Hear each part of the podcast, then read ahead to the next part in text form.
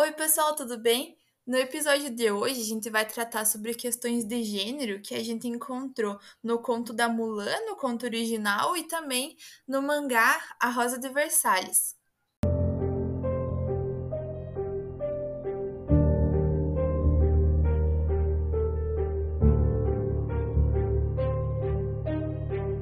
Antes de, de a gente entrar é, definitivamente nos, nos temas que a gente propôs trabalhar aqui, eu acho que vale a pena a gente falar um pouquinho sobre a questão dos, dos mangás, né? Como a gente falou, a gente vai falar um pouquinho sobre o mangá Rosa de Versalhes.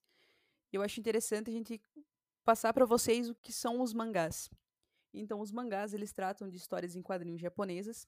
Então, por isso que eles recebem esse nome, né, de mangá. Aqui no, no Ocidente, a gente chama de mangá somente as obras escritas, né? Lá, eles, tanto os, os, os animes, né, que a gente conhece aqui como animes, como produções escritas também são, são conhecidas como mangás. O mangá ele vai surgir por volta de 1814, juntamente com os teatros japoneses, durante o período Nara. Esse teatro, esses teatros eram teatros de sombra que eram muito famosos no, no Japão e que viajavam de vilarejo para vilarejo, contando lendas. E até que essas lendas elas foram passadas para o papel, né? E então que a partir de, dessa transmissão dessas lendas para o papel que começou a se produzir os mangás. Os mangás eles eles é, fazem parte de 30% da, da produção literária né, no, no Japão e é muito consumido lá. Né? Muito, muitas pessoas consomem esse produto. Aqui na, na, no Ocidente nem tanto, né? é pouco conhecido, mas é, lá é extremamente é, comercializado e gera muita renda, né? Tanto que existem muitos mangakas que, que se debruçam sobre diversos e diversos temas. A gente vai encontrar, além de, dessa questão dos, manga, dos mangás, desses temas diferentes, né? A gente vai encontrar subdivisões e divisões dos próprios mangás. Por exemplo, a gente, o tema o que a gente vai trabalhar aqui é o Soujo Mangá, né? Que são mangás destinados para o público feminino. Yuri, por exemplo, que são mangás que que a gente vai ter o mangá Yuri, por exemplo, que é mangás são feitos, produzidos, né, com, com duas personagens femininas e, e um romance que desenrola em torno delas. Então, cada, cada história, né, é, vai o seu próprio gênero, né, e, e é muita informação, né, digamos assim, quando a gente trata de mangá, porque é outra cultura, ainda, para, principalmente quando a gente está olhando com o olhar do, do Ocidente. Então, é um cuidado a mais que a gente tem ao olhar essas obras. E além né, desses, do que eu já citei, o mangá ele, ele tem uma leitura diferenciada. A gente lê. Ele é o contrário, né? Porque a gente abre normalmente um livro aqui, a gente começa ele ler da, da esquerda para a direita, e lá, no caso do mangá, ele é, é lido da direita para a esquerda, então é, é o inverso, né? A leitura é diferenciada, eh, os traços, né, são, são simples e ao mesmo, ao mesmo tempo a gente tem uma série de informações muito grande dentro, presente no, nessas, nessa história em quadrinho. Mas eu acredito que, que é mais pra frente a gente vai detalhando mais coisas e falando sobre, sobre essa questão. Então, no caso da, do conto da Mulan, que a gente conhece mais como a Balada de Mulan, ele também é escrito dessa forma, como a Priscila descreveu, embora ele seja na, é, contado na China. Ele também é escrito para nós aqui do Ocidente de trás para frente, né? Ele começa da direita contando a história para a esquerda, muito diferente do que a gente está acostumado. Então, quando a gente for pegar uh, algum mangá que tem essa, essa responsabilidade com o original mesmo, a gente vai ter essa dificuldade, ou até mesmo uma lenda, um conto chinês ou japonês, a gente tem que tomar esse cuidado, porque vai que a gente recebe um spoiler lendo ao contrário, né? Então, sempre é, cuidar, porque geralmente vai começar da direita para a esquerda. Falando um pouquinho sobre a mangaka, a Ryoko Ikeda, me perdoe pela pronúncia se estiver errado, ela nasceu no dia 18 de dezembro de 1947. É, vale lembrar, vou fazer uma pausa aqui rapidinho, porque para a gente é 1947, mas vale lembrar que no Japão o ano é contado de forma diferente. Mais para frente a gente vai falar sobre isso. E, e ela nasceu em Osaka é, e é uma mangaka japonesa e ela escreveu vários mangás é, sojo, que é esse tipo de mangá voltado ao público feminino. E muitos desses mangás dela foram baseados em fatos históricos, como é o caso de Rosa de Versalhes, que foi é, baseado na história da Revolução Francesa. E entrando agora na, na obra em si. A obra é, é maravilhosa de você ler. Eu acho que quando você pega o mangá e quando você começa a ler assim, é dificilmente você consegue parar de ler, porque te prende de uma forma muito interessante, porque além de você estar tá, é, lendo a história, você está vendo assim os personagens, então é muito interessante isso. Mas enfim, falando sobre a questão do, do mangá em, em si, da Rosa de Versalhes, e que também a gente pode encontrar é, na Europa como o título de Lady de Versalhes, né? É uma obra que recebe esse nome, Rosa de Versalhes, né? Que a princípio era para ser a, a Maria Antonieta que viria a ser essa Rosa de Versalhes. Porém, a autora ela vai dizer que, na verdade, quando ela escreveu Rosa de Versalhes, ela estava pensando em várias rosas e não em uma única só, né? Que seriam as personagens em si da história. Mas quem se torna definitivamente essa Rosa de Versalhes é a, a Oscar. Porque o Oscar, né? Então, Oscar, ela nasce como a quinta filha do general que defendia a família real francesa. E só, porém, o general ele queria um filho homem, né? E como ele só tinha uma linhagem de filhas meninas, ele decide criar essa última filha dele como um menino, né? Tanto que, que ele dá o nome dela de, de Oscar. E vai se referir a ela é, como menino durante praticamente o mangá todo. Porém, as outras pessoas do mangá vão se, vão se dirigir a ela enquanto mulher. Mas enfim, a história em si, ela vai focar o primeiro, primeiro volume, né? Que são 10 volumes, né? O primeiro volume ele vai se focar na história da Maria Antonieta, dessa aliança, né? Que, que para se formar entre a França e a Áustria, né? Para que ela se case com o neto do, do Luís XIV, para que houvesse aliança, né? E de fato a gente vai ver uma principalmente uma, uma rivalidade nesse primeiro é, volume entre a, a princesa Antonieta né, e a amante do, do rei Luís XIV. E outras questões também que são abordadas no, na obra, como, por exemplo, a pobreza, né, porque vai, vai ressaltar muitas vezes que a França estava passando por um momento difícil, né, e é interessante, o H vai apontar né, que, que o rei ele concedia muito dos, do, dos impostos que eram que deveriam ser destinados para os, os, os súditos, né, que estavam passando pra, por um momento difícil, para essa sua amante. Até o, a, quando o rei está prestes a morrer, né, o padre fala com ele e diz que para que ele seja salvo, ele precisa expulsar essa mulher do reino. Então, ela é mandada para outro lugar, né, expulsa do, do, do reino de Versalhes. Então, daí que o Luís XVI ele vai assumir e a Maria Antonieta definitivamente vai se tornar rainha. Mas entrando agora na questão da, da Oscar, que é uma, uma personagem que vai ganhar o público, né?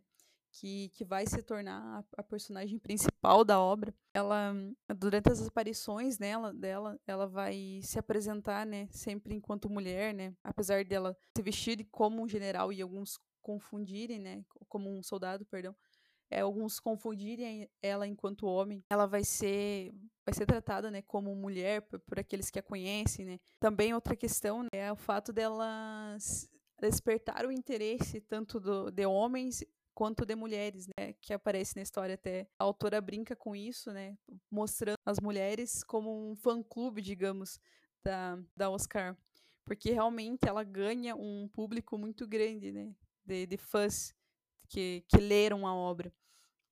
E nesse desenrolar de toda a história, né, ela vai, além de, de, conquistar esse público, né, ela vai levantar questões muito importantes que a gente vai discutir mais à frente e que, né, ela vai perceber que as coisas não estão como esperado, né, como ela imaginou que, que estivesse, né, que as coisas estão ruins mesmo para a população. E ela vai passar a se, a se encantar por essas ideias luministas, né, que vão surgir nesse período, né, se a gente falar do, do período histórico, né ela vai se interessar por isso e vai passar a lutar contra né, essa monarquia esse, esse, e a favor né, dessa, dessa revolução francesa que futuramente iria acontecer. Então é interessante, né, tipo, o desenrolar dessa personagem que vai que cativou tantas pessoas, né? E que introduziu essa, principalmente essa obra, né, que introduziu. Retomando um pouquinho sobre o contexto histórico da França, como a Priscila bem apontou, a França ela vinha passando por problemas é, gravíssimos, principalmente na questão da pobreza mesmo. Era comum nesse período as pessoas morrerem de fome na, nas calçadas mesmo. E, e o, o rei e a rainha, que no caso, no período era o Luís XVI e a Maria Antonieta, eles não se importavam com isso.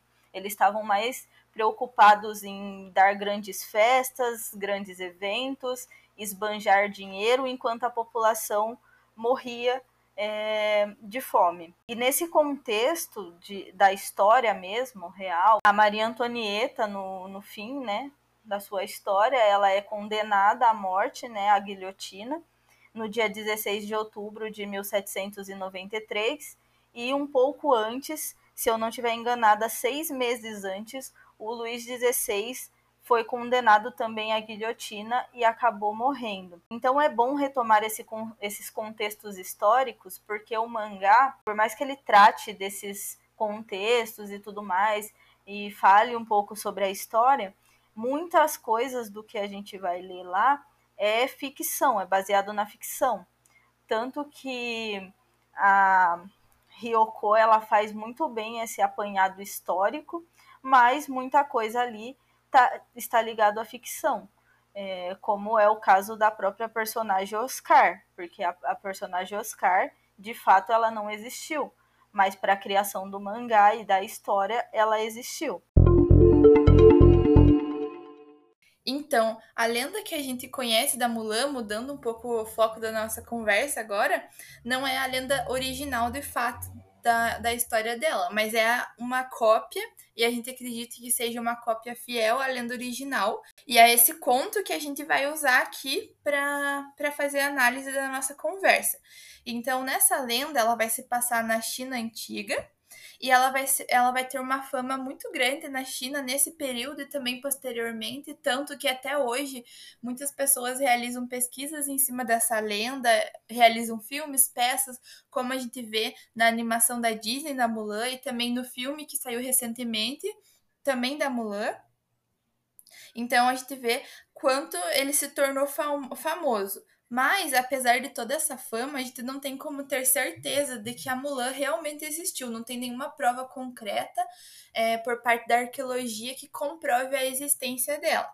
Mas, caso ela tenha existido, porque tem essa possibilidade, ela teria vivido entre o século 4 e 5. E a gente sempre vai, tra vai tratar a existência da Mulan como teria existido, teria acontecido, porque a gente não tem como ter certeza é, do que realmente aconteceu, se ela realmente existiu. Mas o que a gente sabe de fato é que existiram outras mulheres que participaram das guerras a, ali no, na China, mas a gente não tem como saber se a Mulan foi uma delas ou se a Mulan foi uma lenda inspirada nessas mulheres. Enfim, Hua Mulan, que é o nome dela, em chinês significa flor de magnólia, e é justamente para ressaltar esse, essa feminilidade no nome dela. Porém, mais para frente a gente vai ver que esse nome adquiriu outros, outros sinônimos do que só a feminilidade. Então, a fonte dessa história ela vai prover de, desse poema é, antigo que acredita-se que foi da dinastia Wei do Norte e ele teria sido escrito entre 386 e 557. Então a gente vê que é um intervalo de tempo muito grande, são quase 200 anos, justamente porque não tem como a gente saber em que momento que, que a Mulan, é, que essa lenda foi realmente escrita. Porque é, esse contexto de guerra que cita na, na nesse conto da Mulan, ele durou mais ou menos uns 300 anos ali na China, então é um tempo muito grande, então não tem como saber exatamente em que período foi escrito e em que período realmente se passa a história da Mulan. Outro ponto interessante que a Jace apontou, né, e puxando esse gancho, uma outra lacuna que não se fecha é sobre a origem familiar da Mulan, porque nos textos costumam aparecer dois tipos de sobrenome. Em um deles pode aparecer o sobrenome Zu e no outro pode aparecer o sobrenome Vei. Isso se dá muito, essa confusão de sobrenomes, ela se dá muito pela porque a canção ela aparece em dois contos folclóricos, né, de dinastias diferentes. Então, um desses contos ele vem da dinastia Wei, que é uma dinastia do norte que durou do, do ano 396 a 557 antes do tempo presente, e o outro conto vem da dinastia Ming. Por isso que tem essa confusão de sobrenomes. Então, nesse momento eu vou fazer um resumão do conto, que ele é em forma de poema. Depois eu vou falar um pouquinho sobre a animação e daí a gente vai fazer um, umas análises juntos. Então, é, o conto, esse conto do século VI, mais ou menos, é, ele é bem curtinho, ele dá cerca de duas páginas na versão que eu li, e ele conta de forma rápida que o imperador, nesse momento, ele está chamando todos os homens ou filhos mais velhos de todas as famílias para servirem na guerra. E no caso da família da Mulan, ela é a filha mais velha e todos os irmãos dela são muito novos para ir na guerra. Então, consequentemente, quem iria era o pai dela. Mas, como ela sabia que o pai provavelmente iria morrer se ele fosse para a guerra, ela toma o lugar dele e vai à guerra. E na guerra ela passa cerca de 12 anos, não chega a dar 12 anos exatos, e é, ela se torna um soldado exemplar, ela ganha títulos, ela sobe na carreira militar, e chega finalmente o momento que ela vai ser reconhecida. Nesse momento ainda não sabem que ela é uma mulher. Ela vai ser reconhecida como o soldado exemplar que ela é. é e no lugar de receber é, o dinheiro que o imperador estava proposto a dar para ela, ela vai pedir um camelo para ela voltar para casa, que era só o que ela queria. Ela não queria honra, ela não queria dinheiro, ela não queria status. O que ela queria era voltar para casa e encontrar os pais e os irmãos também. Então ela chega em casa e eles festejam a volta dela, inclusive eles matam porcos e ovelhas para festejar essa essa volta dela viva para casa é, ela vai até o antigo quarto e veste as antigas roupas dela, no caso vestidos, e também se maquia. E ela vai pra guerra com, com esse estereótipo feminino, digamos assim, e ela vai deixar todos os companheiros que lutaram durante esses 12 anos com ela, vai deixar todos eles surpresos, mas em nenhum momento eles vão desrespeitar ela, inferiorizar ela por ela ser uma mulher. E acredito que muito disso porque eles passaram esses 12 anos e eles sabiam da real capacidade dela. Então eles não se importaram dela ser uma mulher. E no final do, do conto, ele coloca uma reflexão ao autor, que a gente também não sabe quem é, eu esqueci de dizer isso. É, o autor, infelizmente, como se perdeu, o autor é desconhecido, como se perdeu o conto original. Então, no final, ele vai colocar que os coelhos o macho e a fêmea, quando eles estão um do lado do outro, não tem como a gente saber qual é o macho e qual é a fêmea. E ele termina assim. E parece uma coisa nada a ver colocada no final do conto, mas quando a gente pensa sobre isso, a gente percebe que o que, que ele está querendo dizer com isso? Que no momento da guerra, como foi o caso da Mulan, não importa qual é o macho, qual é a fêmea, ou seja, qual é o homem, qual é a mulher. No momento de guerra, onde a gente precisa de força para lutar, no momento que está todo mundo desesperado por ganhar uma guerra, por sobreviver, não importa quem é o homem, quem é a mulher, e sim importa a quantidade de número de pessoas na guerra. Então, o primeiro conto da Mulan, ele vai trazer essa justamente essa perspectiva, essa perspectiva do, da guerra, porque eles estão ali em 300 anos de guerra, então é muito tempo. Então, a única coisa que importa é ganhar ou perder na guerra. Os contos posteriores pode ser que eles façam reflexões diferentes, mas esse conto original, ele não está muito preocupado com de colocar a mulher, de igualar ela ao homem, ou de coisas desse, desse tipo. Ele está muito mais preocupado em dizer que na guerra não importa se é homem ou mulher, importa quem ganha. Então, como eu falei, agora a gente vai falar um pouquinho sobre a animação de 1998 que a Disney fez sobre esse conto da Mulan. E a história, é, de forma geral, não foge muito do conto, mas ele traz algumas questões que a animação permite para falar, para tratar sobre essas questões de gênero. E eu acho muito engraçado e uma crítica muito forte, mas que quando a gente é criança, pelo menos a primeira vez que eu assisti, a gente não consegue perceber. Mas como é um filme que eu gosto muito, eu assisti outras vezes e dá para perceber é, como a Disney conseguiu colocar essas questões na animação, que são essas, essas visões é, extremas do estereótipo de feminino e masculino.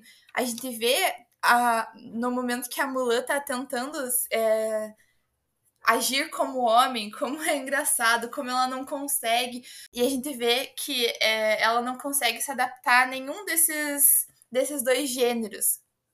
No momento que ela tá lá é, sendo preparada para o casamento, porque ela já está na idade de casar, ela não consegue se adaptar àqueles vestidos, à maquiagem, ela não consegue se adaptar a nada disso. E no momento que ela vai para a guerra, lutar no lugar do pai, ela também não consegue se adaptar. E uma coisa que eu acho muito interessante que a gente vê na animação da Disney é que ela, ela faz as coisas do jeito dela. Eles dão aqueles desafios na hora do treinamento dos soldados e ela não faz como espera-se que ela faça. Ela faz do jeito dela. Ela não usa a força bruta. Ela usa a inteligência. Então eu acho essa questão muito interessante que a Disney conseguiu colocar. E outra questão que é, a Disney também conseguiu colocar, lembrando que eu vou estar falando sempre da animação, é, porque eu não assisti o, o, live action da Disney. Outra coisa que a Disney traz, que é uma característica chinesa, que é essa, essa aproximação com a família. Então, a Mulan, no momento que ela vai para a guerra, ela usa a espada que era da família dela, que passou de mão em mão pelos ancestrais dela. Então, é, é, ele mostra essa ligação muito forte com a família. Eu acho isso muito interessante e muito importante para a cultura chinesa. E aproveitando, né, e ainda falando sobre a Mulan, é interessante ressaltar que, como a Jace já apontou no começo da fala dela, que além da original ela se perdeu.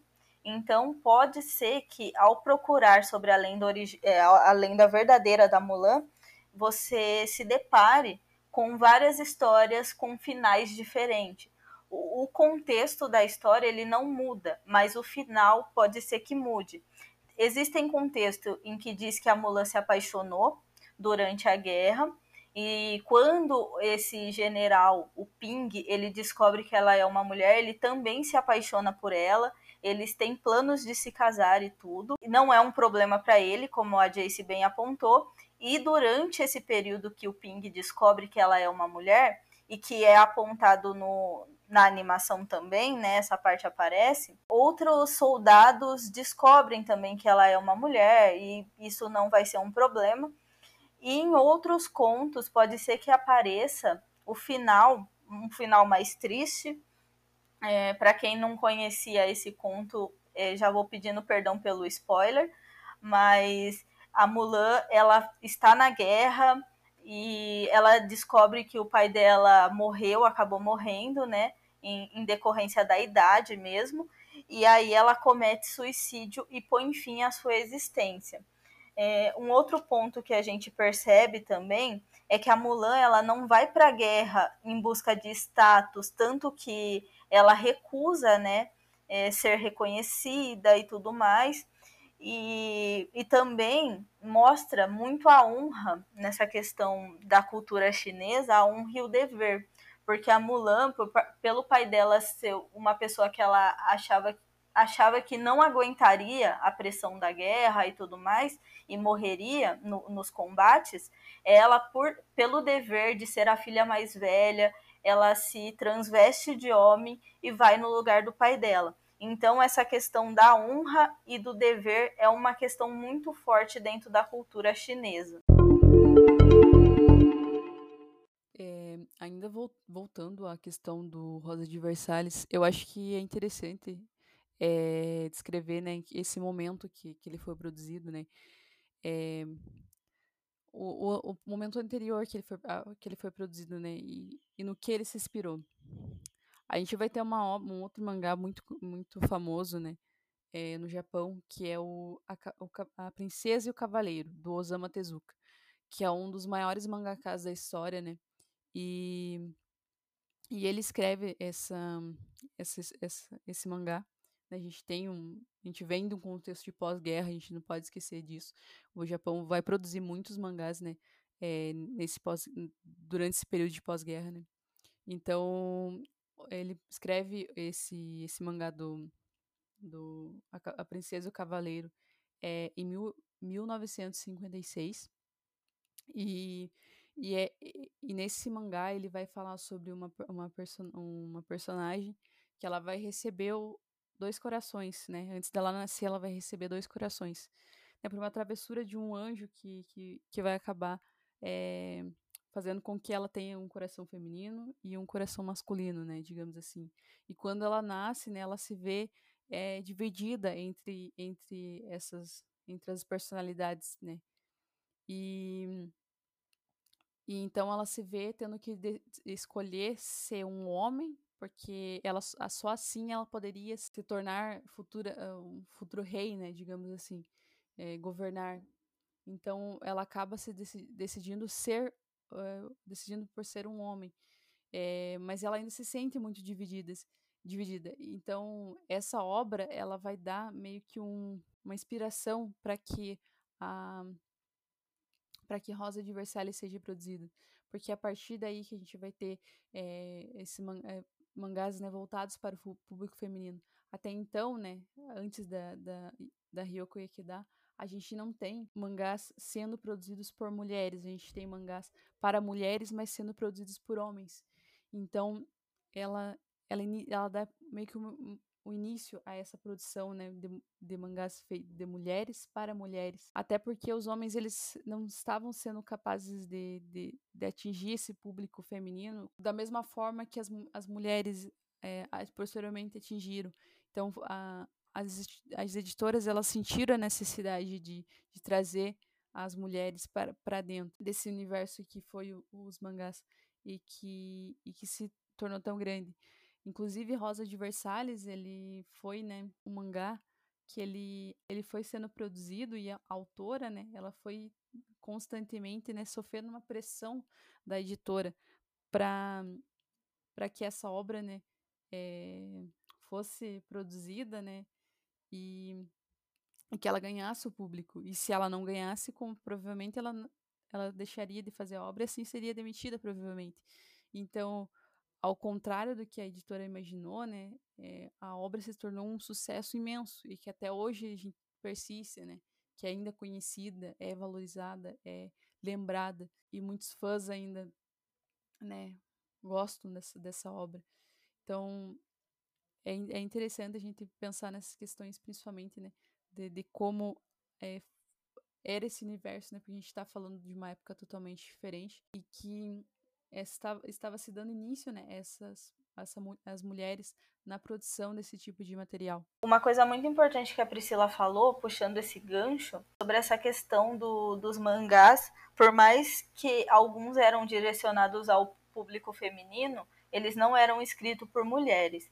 E a Ryoko, ela vai fazer parte de um grupo de mulheres que ficou conhecido como Grupo 24. Ele ficou conhecido assim porque a maioria delas tinham nascido no ano 24 da era Shoha.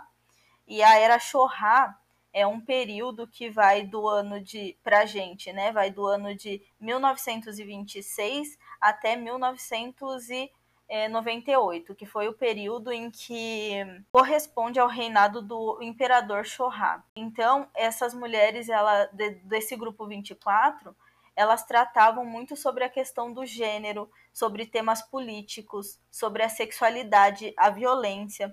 Então, elas falavam sobre a homossexualidade, gravidez na adolescência, estupro, conflitos raciais e lutas de mulheres muito abertamente coisas que não aconteciam quando esse, esses mangás eram escritos por homens. E uma outra questão que mudou foi a questão da arte mesmo, dos desenhos do mangá. Porque é, é comum, até hoje, né? Mas é comum que os mangás fossem muito sexualizados, as mulheres fossem muito sexualizadas dentro do mangá. Então, essas mulheres que estão vindo, né, que faz parte desse grupo 24, elas mudam essa questão e elas criam um outro padrão para essas mulheres que serão retratadas na obra.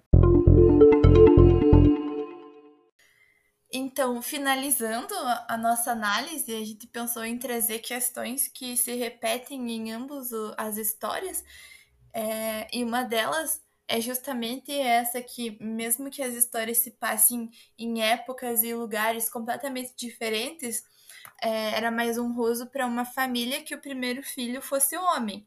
E nas duas histórias, o primeiro filho é, é uma mulher, no caso da Mulan, ela é a mais velha, ela é mulher, e no caso da Rosa de Versalhes, a Oscar é a última filha, né? Mas mesmo assim ela é uma mulher e todas as filhas é, da família dela são mulheres, então a gente vê essa questão como era honroso para uma família ter filhos homens, e justamente porque era eles que iam comandar a família futuramente, e com uma filha mulher, ela entre aspas, né, não era capaz de realizar isso de uma forma realmente boa. E no caso da Oscar, é, ainda tem o, o, agravante dela ser filha de um general. Então, para ele, é, ele precisaria de um filho homem para passar esse, esse cargo para esse filho. Então, ele deve ter sido tão fru frustrante na, no contexto para ele ter uma, uma outra filha mulher depois de quatro filhas mulheres e é, que ele acabou até tratando ela como um homem, para a gente perceber essas questões de como era realmente honroso para o homem que ele tivesse pelo menos um filho homem para que passasse essa esses cargos para que passasse o poder e tudo mais. Outra questão que eu acho interessante também é que ambas foram para a guerra e ambas, mesmo que fossem mulheres, né, como era visto naquela época, que não dariam conta de um trabalho desse porque é uma função de homem, ambas se saíram muito bem, é, subiram é, militarmente de cargo e ou, elas serem mulheres não foi empecilho nenhum para isso além delas quebrarem com esse estereótipo de, de que a mulher é frágil, de que a mulher tem que ser submissa, tem que ser dependente de um homem, né? É, elas se impõem, elas são, elas criam a sua história, elas, elas comandam a sua história, né? Então é, é, é interessante isso também. E um outro estereótipo que é quebrado muito nessa questão do, do relacionamento é que alerta de spoiler, pessoal. Era comum ali no Japão o pai escolher o marido para a filha e é quando o pai escolhe o marido para ela, ela rejeita esse casamento e assume que na verdade ela é apaixonada por um plebeu, né? E aí ela acaba se casando com ele e a gente sabe que no ca... nesse caso ele tinha uma uma ele estava no status social muito mais baixo que o dela. E mesmo assim, e é muito do que a Priscila falou, essas mulheres, elas escreveram as suas próprias histórias. Elas não, elas provaram que elas não dependiam de homem para fazer o que elas queriam. Sim, e no caso da Mulan, ela nem chegou a casar, né? Essa não é nem uma coisa que na, no conto original ele trata. Não, não é importante no conto original falar sobre uma relação amorosa nesse conto é, que a gente considera o conto original, que foi o primeiro que a gente tem registro, né? Nos que vieram posteriormente, tem sim ela se apaixonando pelo pelo companheiro de guerra dela, mas no original nem chega a citar isso. A gente vê a quebra de padrão dessas duas personagens, né? Porque nenhuma delas sonhava com o casamento, que era uma coisa que se esperava para as mulheres dessa época. E no caso da, da Rosa de Versalhes, né, tem uma passagem no, no mangá que vai, fala, vai ela vai ser questionada, né, se ela não tem interesses desse, de, se vestir com vestidos, né? E de se casar e futuramente. E ela diz que para ela o mais importante, ela já quer, né, e é questionada se ela não se sente solitária também, né? E ela diz que para ela, ela já conquistou o que ela queria, que era ser general, né? Que ela que era aquele ter aquele cargo, né? Que era defender a realeza, né? Então, para ela não importava as outras questões. E uma coisa interessante também é a própria autora, né, de, de Rosa de Versalhes, que também traz uma questão, né, quando ela fala, quando ela quando ela estava produzindo, né, o mangá, ela se que, ela questiona o produtor, né, sobre por que ela recebia, ela recebia menos que os homens né, que produziam. E aí o, o, produtor ele fala que os homens eles precisam sustentar-se, né? E no caso, por isso precisam receber mais. No caso dela, ela seria sustentada pelo seu marido, então ela não precisava receber tanto. E é, é uma questão aí que pode, que pode ser discutida, né? E que, e que a gente, por trás, né? A gente vê aqui por trás de, de uma obra que também discute questões de, de gênero, né? A gente tem outras questões que a gente, a gente acaba não percebendo, né? Que a gente não sabe, né? Se a gente só olhar só para a obra em si. Eu acredito que a Ryoko, a, a mangaka, ela se inspira né, nesse ponto, ela se inspira muito na, na história dela. Ela era uma ex-estudante de filosofia e ela fazia parte de alguns movimentos que iam contra esse sistema machista do Japão. E aí ela decide sair da casa dos pais dela e arriscar mesmo, né? E, e começar a produzir, entrar nessa indústria que, que era muito machista e composta por homens e tudo mais. Então, eu acredito que a autora e a personagem, elas acabam tendo uma relação, né? Principalmente dentro da história. Eu acredito que acaba que quando a autora vai escrever o livro, ela olha para si mesmo na hora de criar a personagem Oscar e vê essas questões que ela passou na vida dela, essas questões que ela teve que entrar num mercado que era masculino e mostrar que ela era capaz de fazer o mesmo que eles estavam fazendo há um tempão já. Então eu pensei em umas questões para a gente finalizar o episódio e tanto para o público é, pensar e responder com a gente, que são coisas que me intrigaram quando eu estava pensando sobre a Mulan. E uma delas é: vocês acham que se eles tivessem descoberto que ela era uma mulher é, no início dessa guerra, da, da batalha, vocês acham que ele teria, eles teriam aceitado ela ou teriam mandado ela para prisão? Assim, eu não sei qual seria o protocolo nesse caso. Eu acredito que por mais que isso não foi importante quando eles descobriram, na época, antes da, batalha, da batalha, isso seria sim um problema, porque como a gente estudou e já falou nesse episódio, quando eles descobriram que ela era uma mulher, já, se, já tinha quase 12 anos que ela estava na guerra, então ela já tinha provado a sua capacidade, a sua força, a inteligência e tudo mais, e por isso que para eles não foi tipo um problema, um grande problema. Mas a minha, na, na, no meu ponto de vista e analisando né, a questão machista da época, acredito que se eles tivessem descoberto que ela era uma mulher antes de, de, se iniciar a batalha, com certeza eles não teriam aceitado ela lá. Eu concordo, cara, eu também acho isso. E eu acho ainda que o pai dela, porque ele podia ter denunciado, né? Eu acho que a partir do momento que ele percebeu que ela não estava em casa, que a espada da família também não estava em casa, nem a, as roupas de guerra, eu acho que ele percebeu que, o que ela tinha feito. E eu acho também que ele deixou de denunciar justamente porque ele sabia que ele podia prejudicar a, a vida da filha, inclusive, né? Sim, eu concordo com, com, que, com o que vocês disseram. Porque eu acredito também que tem muito essa questão da honra também, né? Então, tanto por, pela questão da segurança da, da filha, como pela questão da honra da família também. É aquela honra masculina, né? É, de ferir essa honra masculina se eles tivessem descoberto que era uma mulher. Tipo, como assim uma mulher vai, vai entrar no universo, entre aspas, masculino? É uma questão que, que dá para já introduzir agora, nesse momento, é que no Rosa de Versalhes, essa questão me intrigou bastante, porque a autora criou uma personagem que vive nesse mundo militar dos homens então, uma questão que me intrigou bastante é que se, será que o mundo militar também não é um mundo possível para a mulher? Eu acredito que a Rosa de Versalhes, além de introduzir isso, e eu acho que, que, as, que a mulher deve estar onde, onde ela quiser. Então, independente do cargo, né?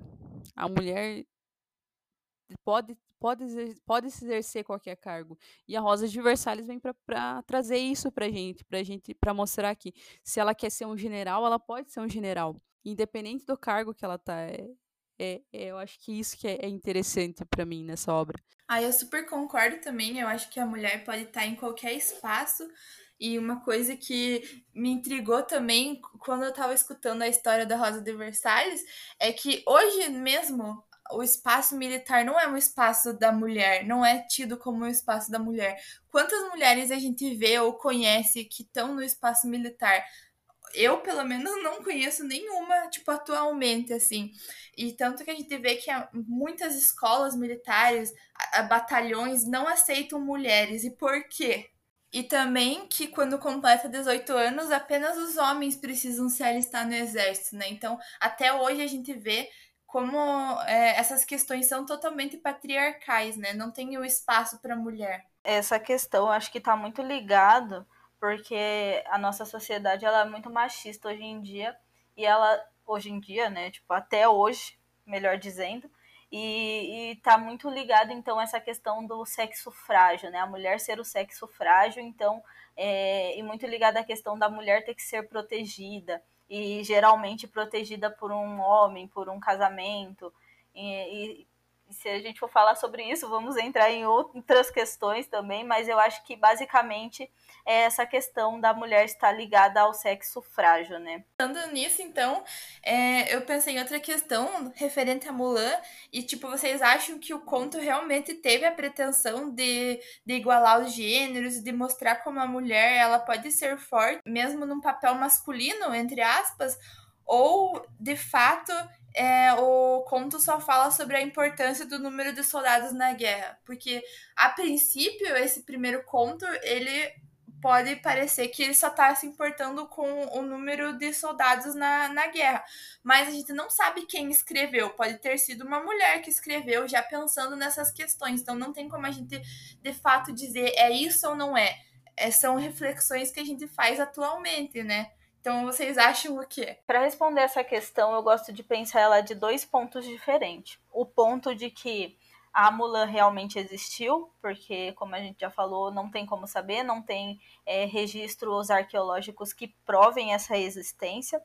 Então, nesse caso dela não ter existido e ser só um conto, é, eu acredito que quem escreveu quis fazer essa discussão é, de igualdade entre os gêneros e no caso dela ter existido, eu vou mais para a resposta de o número de soldados é o que importa numa batalha. Eu, eu também acho, assim, eu tenho duas visões sobre essa questão, mas difere um pouco da Carol.